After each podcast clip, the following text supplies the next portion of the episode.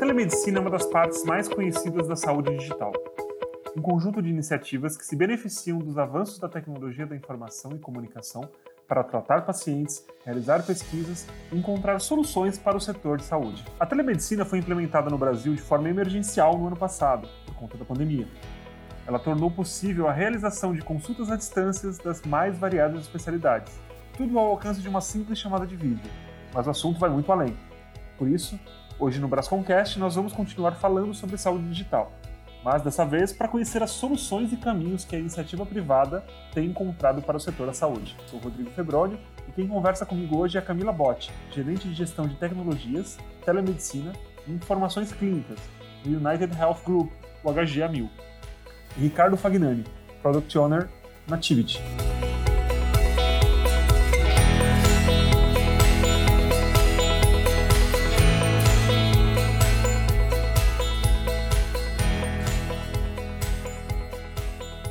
É um prazer recebê-los por aqui. E eu queria começar, Camila, é, sabendo de você assim, o seguinte: né? durante a pandemia houve um grande crescimento das iniciativas de telemedicina. Como é que as empresas é, estão lidando com isso? Como é que você acha que, no caso da Amil, como é que vocês responderam essa demanda urgente? Vocês já estavam prontos para esse tamanho de desafio? Qual foi o tamanho desse desafio, né? É, bom, primeiro, obrigada pelo convite, é uma honra poder estar participando aqui. É, foi, foi, um, foi um desafio enorme mesmo, né?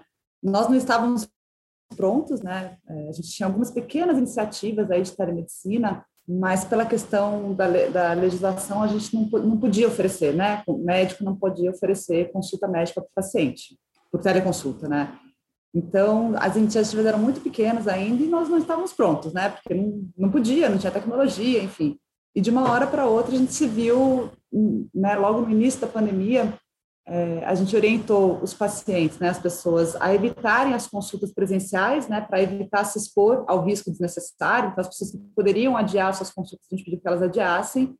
E os profissionais de saúde, ao mesmo tempo, os profissionais de ambulatório, né, dos seus consultórios, também se viram os consultórios esvaziados, porque as pessoas foram orientadas a ficar em casa e deixaram de ir nas consultas. Então, os pacientes ficaram em casa e os profissionais de saúde com uma agenda esvaziada. E aí foi nesse momento que a gente precisa oferecer a telemedicina aí para que as pessoas não deixem de ter acesso à saúde. E aí foi um case muito interessante, assim, em cinco dias a gente montou um pronto atendimento, é, 24 horas por dia, é, com médicos, né, para a população a mil, para 3 milhões e meio aí de, de beneficiários, né. Foi com a tecnologia que a gente tinha no momento, do jeito que a gente tinha, com os médicos que a gente tinha, com a equipe que a gente tinha, mas em cinco dias a gente começou a oferecer teleconsulta é, e foi um case muito. Em um mês a gente estava oferecendo aí mais de duas mil consultas por dia. Né? Hoje, passando aí um ano e uns quatro meses, a gente já, tá, já ofereceu aí mais de um milhão e meio de consultas. Né? Então, foi um enorme aprendizado. Foi muito interessante de ver, porque os profissionais da saúde, a gente tinha uma preocupação né, de, de não se adaptarem, de terem dificuldade, mas rapidamente se adaptaram. É, então, gostaram da experiência, né? Entenderam aí, a gente, lógico, fez treinamento, capacitação, acompanhou aí todo o processo é, de aquisição da tecnologia, o entendimento da tecnologia, a mudança né, na relação com o paciente, que antes era presencial, agora passou a ser remota, então também teve um período de adaptação, mas se adaptaram muito bem, e os pacientes também, né? Então, foi uma surpresa muito positiva de ver que tanto o paciente quanto os, os, profissionais de saúde se adaptaram aí à telemedicina e teve ganhos enormes, né? As pessoas então não tiveram mais que se expor ao risco desnecessário, né, de ter, ter que ir no hospital, enfim, ter que se expor. E os profissionais de saúde puderam aí voltar a atender de casa, né? Que foi uma novidade, assim, né? Isso não existia até antes da pandemia. O profissional tinha que atender em loco, né? Então ele passou também a ter essa esse benefício de poder atender em casa. Lógico que tem muita coisa ainda para a gente desenvolver, né? É, as tecnologias estão se adaptando ainda, né? Porque a gente entende que a telemedicina não é só um vídeo, né? Não é só uma, uma, uma conversa por vídeo, a gente quer avançar aí para é, é, wearables, né? Devices aí que a gente possa aumentar a questão do exame físico, gente, acho que a gente pode falar um pouquinho mais para frente, mas foi um case de muito sucesso, assim. Então, acho que a telemedicina de fato veio para ficar. E uma grande vantagem é que passou a dar acesso para as pessoas, né? Além das pessoas é, que estavam em casa puderam acessar seu médico em regiões aí é, que tem menos especialistas, que as pessoas tinham mais dificuldade de poder acessar um especialista, por exemplo, agora também a gente tem mais facilidade. Então, a gente tem médico aí no Brasil inteiro, é, dando, e às vezes até fora do Brasil, dando aí, oferecendo consulta aí para os beneficiários, né? Tem sido muito interessante. Bacana. E é, eu queria entender agora aqui, né, Ricardo, da Tivit, vocês são uma empresa de tecnologia, como é que, como é que foi para vocês responderem essa, essa demanda gigantesca do mercado por soluções de tecnologia? Bom, primeiro aqui agradecer o convite aí da Brascom, né? É uma honra aqui participar com vocês desse bate-papo, né? É, e, e para nós, assim, o, o Rodrigo, foi um, um, desafio legal, né? Aquele problema que a gente gosta de, de, de resolver, né?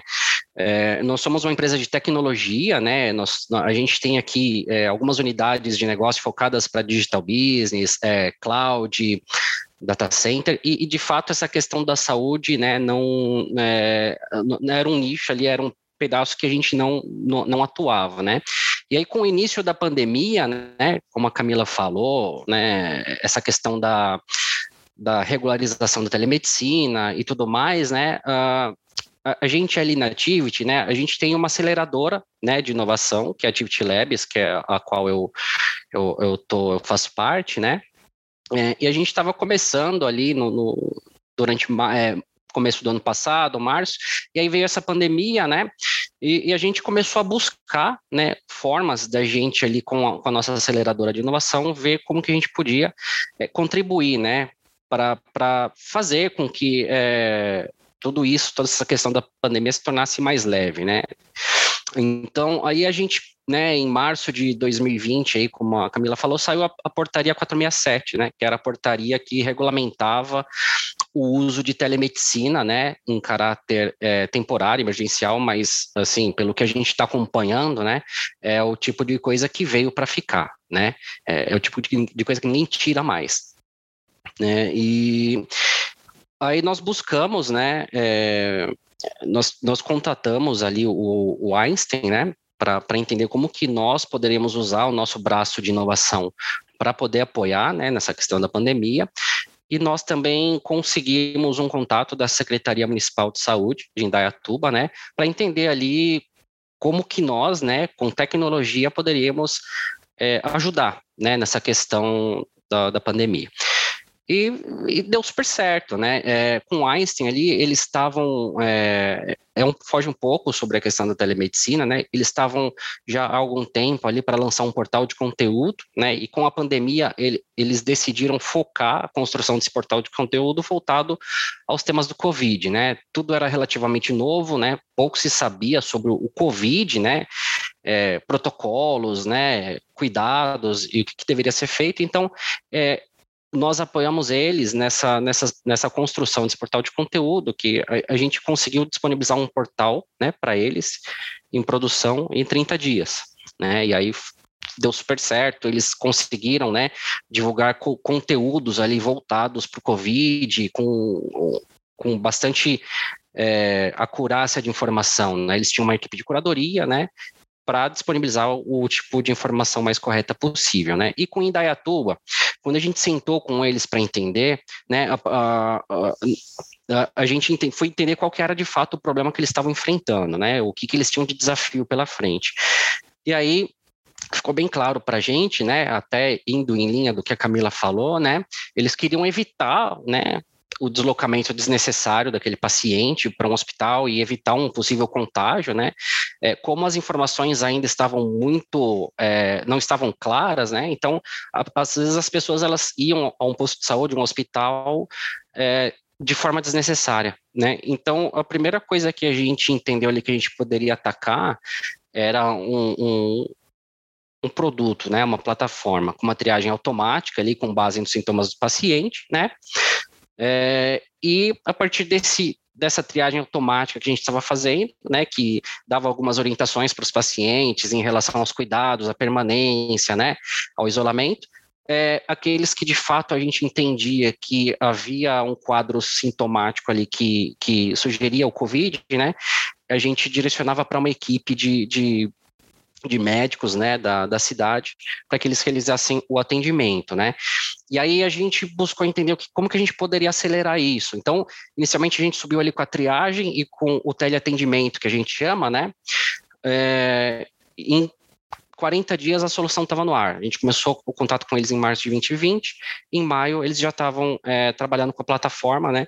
É, e o que foi bom, né? Que até complementando a questão que a Camila colocou, é que eles tinham bastante, é, dentro da prefeitura, dentro da Secretaria Municipal de Saúde, há profissionais de saúde que não poderiam correr o risco de estar na linha de frente, por possuir comorbidades e uma série de coisas. Então, esse profissional que precisava ser retirado da linha de frente, ele atuou numa linha de frente remota. Né, de certa forma contribuindo aí para que a gente mantivesse a, a, a questão da infecção sob controle, né? E aí deu super certo, a gente começou assim. Hoje, né, em Dayatuba, de maio até hoje, foram mais de 60 mil atendimentos, mais de 30 mil pacientes atendidos, né? Agora eles estão começando até uma fase 2 ali de atendimento multidisciplinar, né? Para é, a gente deu muito foco para o Covid e algumas das outras, né, das outras moléstias que a gente tem ficaram um pouco de lado, né, mas também são coisas que precisam de atenção. Então, eles estão com uma fase 2 ali para esse atendimento é, multidisciplinar, né, é, e é, é um atendimento do SUS mesmo, tá, uma telemedicina que está sendo ali pro, pro para a saúde pública, né, e é, e aí a gente veio crescendo a plataforma ao longo do tempo, né? Então, é, prescrição digital, né? Toda a parte de receituário, é, exames, encaminhamento, agendamento. Então a gente começou a fazer o, o tal do o que a gente chama de atendimento integral, né? Então o paciente ele entrava na plataforma, né? A gente, os médicos entendiam ali qual era a necessidade, ele já saía do atendimento, né? Com a questão do. Ele já saía ali encaminhado, né, para um exame, para um teste de Covid, né, agendado. Então, ele já não precisava ficar esperando uma fila, ele ia no, no horário dele agendado e fazia o exame, né. E já saía com a receita, né, do, dos medicamentos que ele precisava tomar e já saía também com, com atestado médico, né, através da prescrição digital. Então, é algo que veio, né, a contribuir muito, né, é, para essa questão da gente manter a, a curva de infecção sob controle. Muito legal, assim. E, e, no depoimento de vocês dois, a gente percebe esse, esse ponto em comum da rapidez, né? Todos nós sabemos o, o quanto a rapidez na resposta foi fundamental nesse processo, né? Esse foi o principal desafio, vocês acham, assim, de, de lidar, fazer tudo isso em tempo tão recorde? É, queria, a primeira coisa é se, se, esse foi o principal desafio mesmo. E, em segundo lugar, eu queria entender se, sim, a gente tem esse desafio da rapidez, e a partir disso, como é que fica? Né? Como é que foi o, o, os próximos passos depois de tudo isso implementado, os desafios que vieram na sequência? Né? Eu queria entender um pouquinho disso. Aí começando por você de novo, Camila. É, acho que sem dúvida essa, a urgência foi, foi um grande desafio, né? E como a gente não estava preparado para isso, acho que ninguém estava, porque isso não era permitido, né? Fazer telemedicina com médico, especialmente.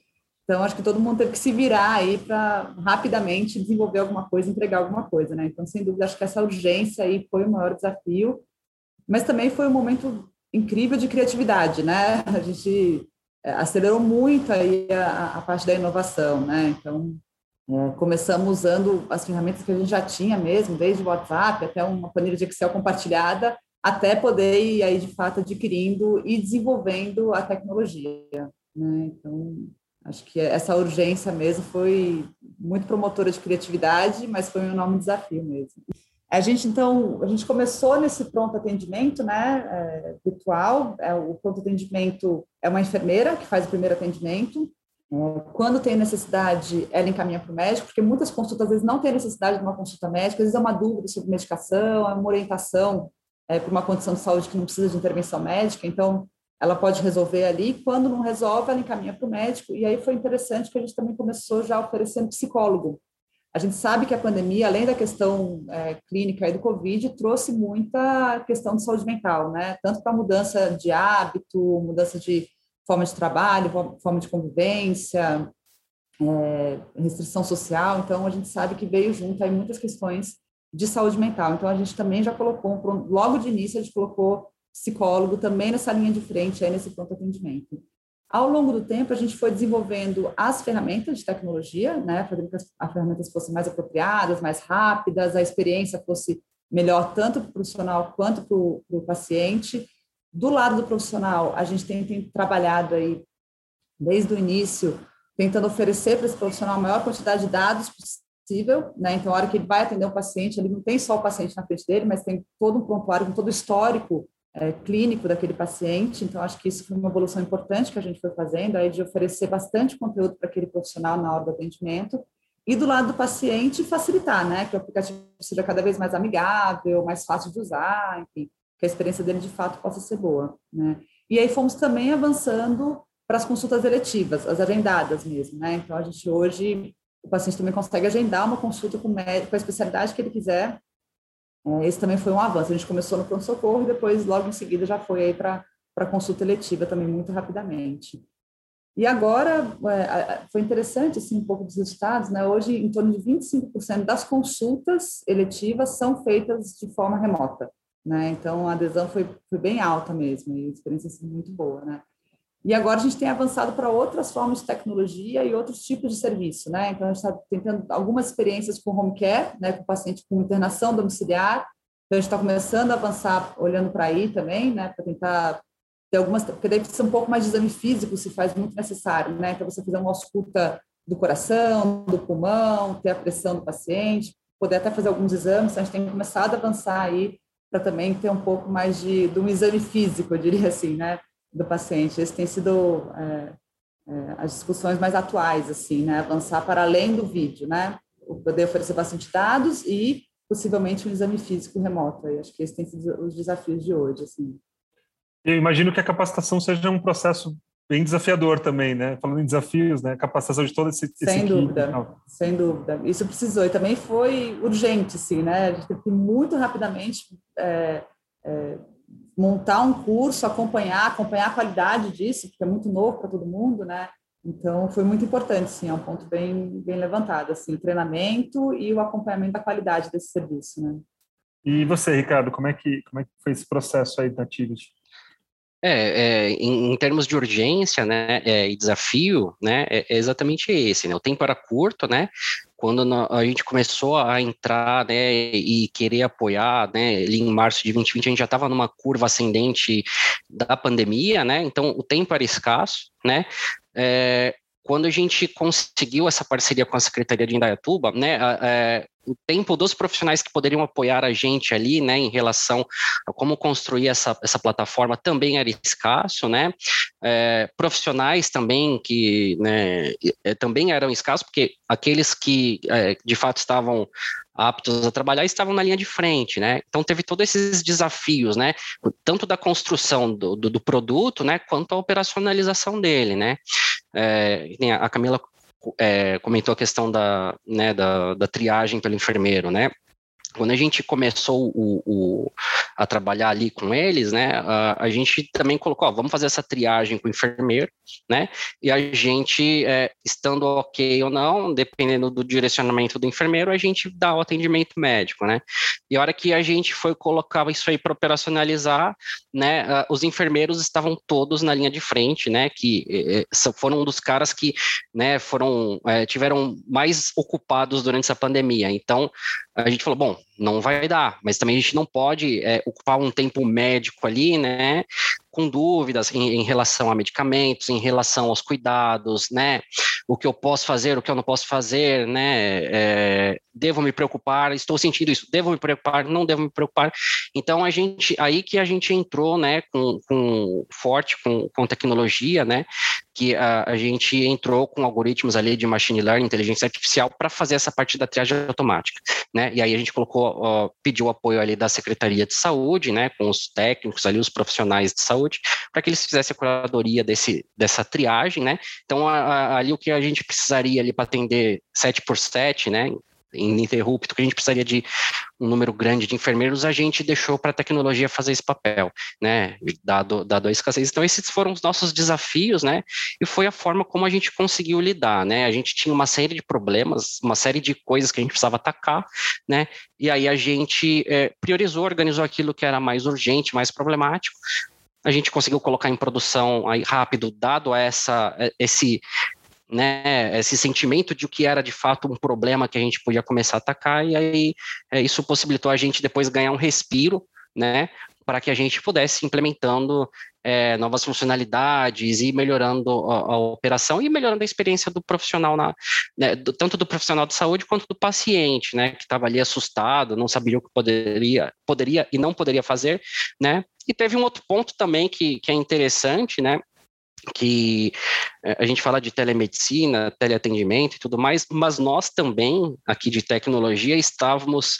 pela primeira vez, a grande maioria, trabalhando remoto, né? Nós fomos afastados dos nossos escritórios, e aí também para a gente foi o desafio fazer todo, todas essas coisas se encaixarem e darem certo trabalhando remoto, né? E o que eu acho que foi, é, teve bastante aprendizado aí, né, durante, durante essa fase, e né, todos esses foram os desafios que eu acho que vale a pena a gente comentar.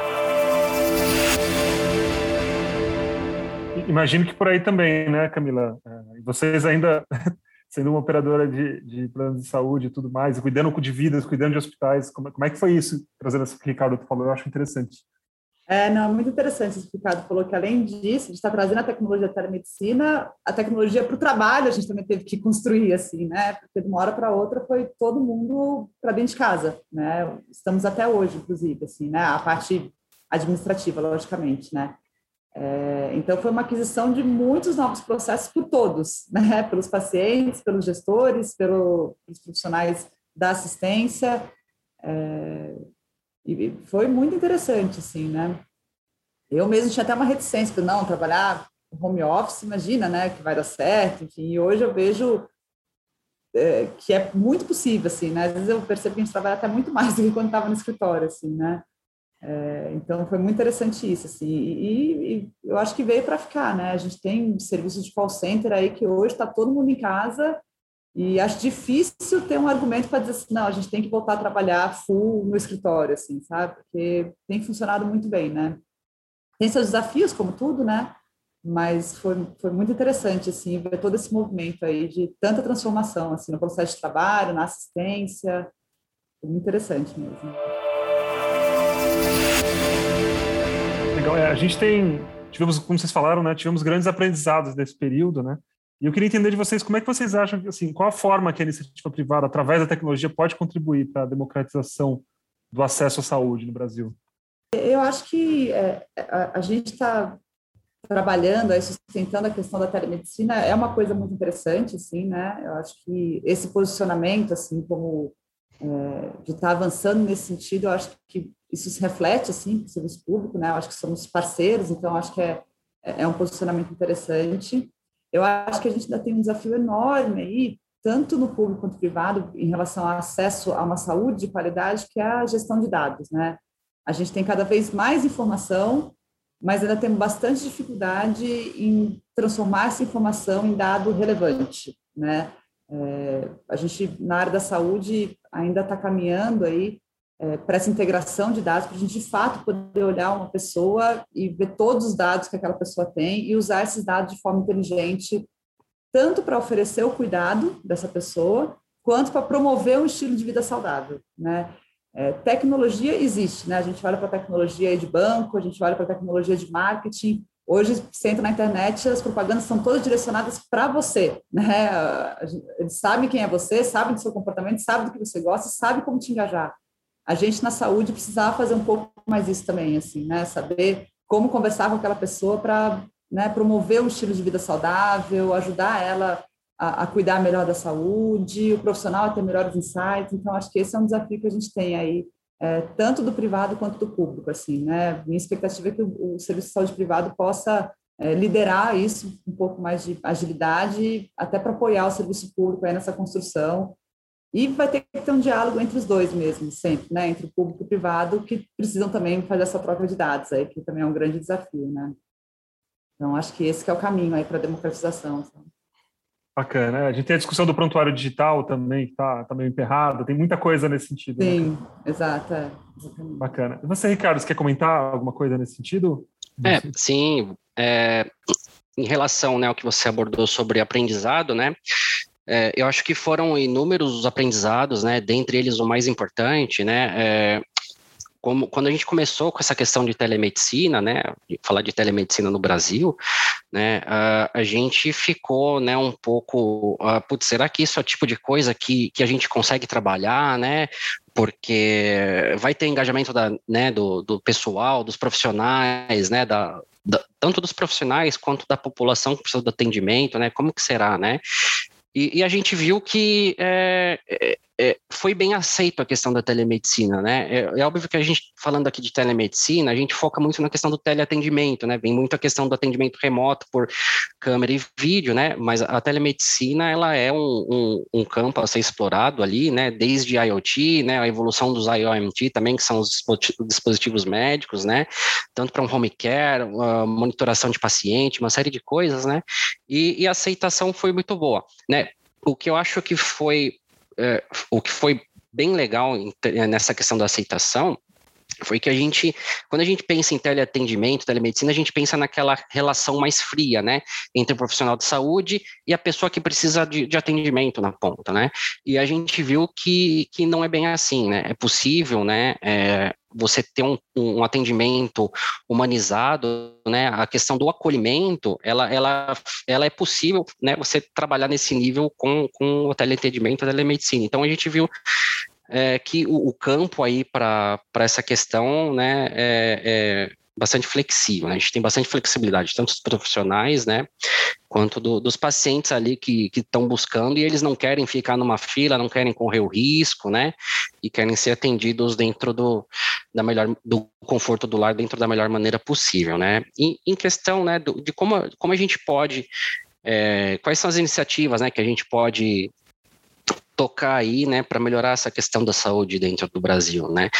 É, pegando carona e até no que a Camila falou, né, é, nós temos dados de é, diversas formas, né, mas muitos deles não estão ali trabalhados para que dê para a gente uma riqueza de informação, né? Quando a gente fala de democratização da saúde, ela vai justamente de encontro com isso, né? É, como que a gente faz para é, aumentar o acesso, né, da, dos pacientes aos temas de saúde e bem-estar, né, é, e fazer com que a gente trate esses, essas pessoas, né, antes delas se tornarem pacientes. Eu acho que esse é o desafio que a gente tem pela frente quando a gente fala de democratização, né. É, existem aí uma série de estudos, papers da, da Stanford, né, uma série de coisas que é, putz, eles descobriram lá, através de um estudo, que através de uma mudança na forma, na tua forma de caminhar, numa simetria de passos, eles conseguem é, detectar uma possível ali é, convulsão com 24 horas de antecedência, né? Como que você, ali, coletando esses, esses, esses dados com smartwatch, né, ou outros devices, você consegue, né, alertar aquele paciente e falar, cara, é, putz, tem um possível problema, seria legal você passar no médico tal, dar uma olhada nisso, naquilo outro, né? É, então, esse, esse acho que é o principal desafio que a gente tem, né, que é onde a iniciativa privada deve focar para que a gente democratize a, a a saúde dentro do país, né? Tanto a, a, a privada quanto a pública, né? É o, é o próximo é o, é o, próximo nível, né, da saúde, né? É, então, eu, eu acredito que essas são, são as coisas que a gente deve focar aí no, no futuro, tá? Só complementando, né, cara, acho que é muito interessante o que você falou, né, e, e tudo isso, a gente fala, está falando aqui, né, para a pessoa ter uma saúde melhor, né, viver melhor, mas, além disso, isso reduz o custo da saúde. Sim. Né? Quando a gente usa os dados de forma melhor, quando a gente consegue é, dar um amparo para o profissional ter uma melhor conduta, evitar um exame desnecessário, ou o paciente também evitar um adoecimento, além de uma melhor saúde, a gente diminui o custo da saúde, né? E a gente sabe hoje que a gente tem um custo altíssimo aí, né, de saúde. Então, é, sem dúvida, diminuir esse custo aí, é, a gente também democratiza né, a saúde. Sim, é, é exatamente, Camila. Tem, tem até um case que eu estava vendo essa semana, né? É, um dos, dos itens lá que mais aumentam a estadia de pacientes dentro, dentro de uma UTI, é, um dos, é, é a queda né, da cama, né? Durante o, o, o tempo que ele está lá, né? E aí é, é justamente com base nos dados, né, e tecnologia e você aplicar ali é, algoritmos de machine learning, inteligência artificial, big data, né, é, data analytics, e aí você consegue ter esse tipo de informação, e aí você, putz, aí você pode, por exemplo, ter ali um, um, um, dispositivo que detecta determinados movimentos que você sabe que vai resultar numa queda, né? É, você impedir aquela, que aquela queda aconteça, né? E aí, é óbvio, né? Tem toda essa questão, putz, é, do, do, da saúde, você impediu ali uma queda, o cara pode se machucar mais, enfim, etc. E, mas tem toda essa questão do custo que a Camila falou, porque né, quanto menos tempo né, o paciente ele fica ali dentro de uma UTI, é, né, menos custos convênios tem, é, menos custo paciente, né? Então você consegue otimizar o esquema da saúde como um todo, né? É bem interessante. Sim, é bem, é bem interessante e curiosamente esse exemplo que você trouxe da queda, o Sérgio Gobi, que é da Brascom, ele trouxe esse exemplo no, no, programa anterior que nós fizemos sobre saúde digital com, com o ex-ministro Alexandre Padilha, falando sobre, sobre o SUS, né? Ou seja, esse é um exemplo muito, muito claro sobre, sobre isso que vocês estão falando, né? Como isso, isso contextualiza. Pessoal, eu quero aproveitar para agradecer vocês aqui pela presença. O papo foi excelente, passou rápido, mas foi, foi muito esclarecedor. Então, eu abro para as considerações de vocês finais, começando agora dessa vez pelo Ricardo da Tivit. Ricardo, é, com você para terminarmos aqui. Obrigado aí, né, pelo tempo, né, pelo convite. Mais uma vez é uma honra estar aqui com vocês, né, é, conhecendo a Camila aí também, né, que também está tá liderando aí os desafios que a gente tem pela frente, né, e é, eu acredito que esse tema ainda vai ser bastante explorado aqui no Brasil, né? É, as iniciativas de health tech elas estão começando a ganhar corpo agora, né? É, investimentos também estão. É, a gente já vê alguns grupos de investimento, né? Colocando dinheiro aí para a gente poder viabilizar uma série de coisas, né? É, hospitais, grandes hospitais aí criando é, aceleradoras e tudo mais, eu acho que é, tem bastante campo, né? Tem bastante oportunidade. Nós somos um país aí quando a gente fala de médico, né? Nós temos mais de 500 mil profissionais, né? No, no país. Né, fora os outros profissionais da saúde, como a Camila falou, é importante o psicólogo, né, é importante um nutricionista, é, é, é uma cadeia, né, a gente tem um grande potencial, né, no, no Brasil, nós temos inúmeros profissionais de saúde, médicos e tudo mais, né?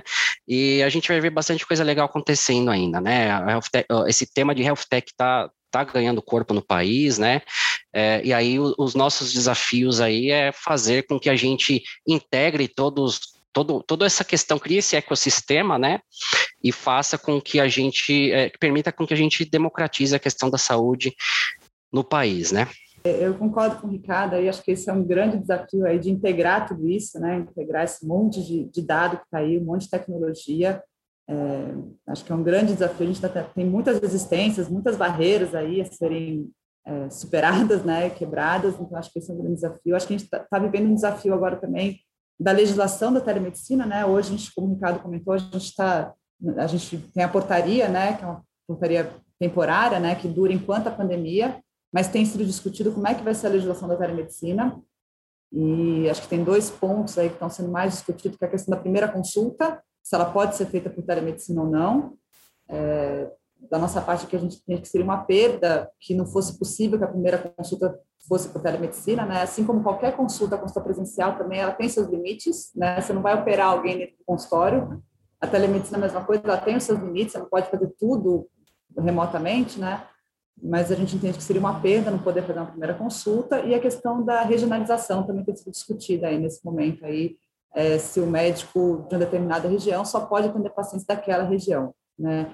Também é, é, é um desafio e pode ser uma perda aí, entendendo que a telemedicina, a gente falou bastante aqui do acesso, né? É, tanto que a telemedicina está ampliando o acesso aí a especialistas, a médicos, principalmente em lugares muito remotos, né? Tem muito lugar no Brasil aí afora que tem carência de médico. Então, a telemedicina tem propiciado aí esse acesso e possivelmente restringir isso por território pode ser uma perda também. Então, acho que esses são os desafios que a gente tem à frente aí a mais curto prazo e a longo prazo, eu acho que é, tem muita coisa para acontecer. Assim, acho que é um caminho longo aí é, em termos de dados, em termos de dispositivos. Eu acho que tem muita coisa para mudar, mas eu acho que eu vejo um caminho muito saudável aí é, no futuro. E queria só agradecer de novo o convite aí, Rodrigo, em nome da Brascom, agradecer. É, prazer aí, Ricardo, também, prazer conhecê-lo. Muito obrigada.